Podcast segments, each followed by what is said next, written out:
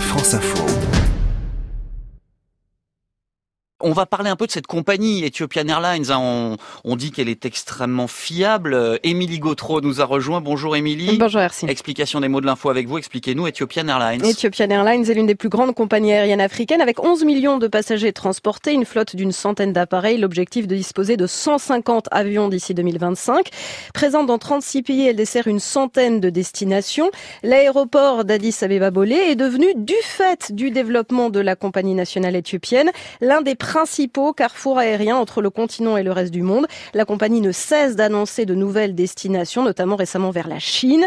Ethiopian Airlines est l'une des compagnies qui connaît la plus forte croissance mondiale. Son chiffre d'affaires a été multiplié par 10 en 15 ans. Son premier vol commercial remonte à 1946. Un vol international d'Addis Abeba vers Le Caire, création et essor de la compagnie en partenariat à l'époque avec la compagnie américaine TWA.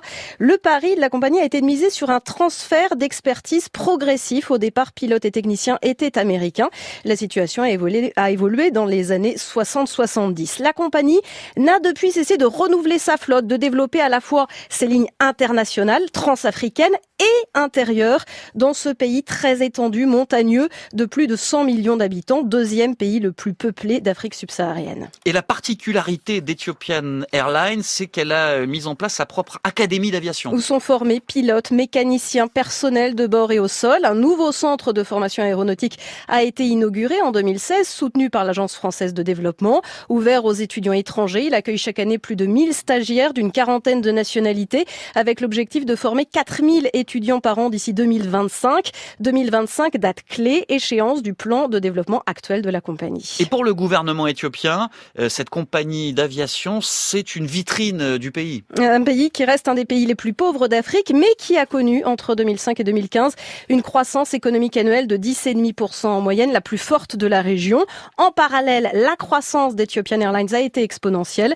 Résultat record pour l'exercice 2017-2018 avec un nombre de passagers transportés en hausse de 21% des recettes d'exploitation qui ont grimpé de 43% sur fond de multiplication d'investissements, de partenariats et surtout de prise de participation dans d'autres compagnies aériennes africaines. Ethiopian Airlines, c'est une entreprise publique, mais son capital pourrait être ouvert au secteur privé. C'est ce qu'avait en juin dernier annoncé, laissé entendre le nouveau Premier ministre éthiopien, membre de la coalition au pouvoir depuis 1991, annonce plus globalement de libéralisation de pans entiers d'une économie jusqu'ici contrôlée par l'État pour répondre à un vaste mouvement de contestation au sein de la population, mais aussi à un ralentissement depuis deux ans de la croissance économique. Émilie Gautreau pour l'explication des mots de l'info.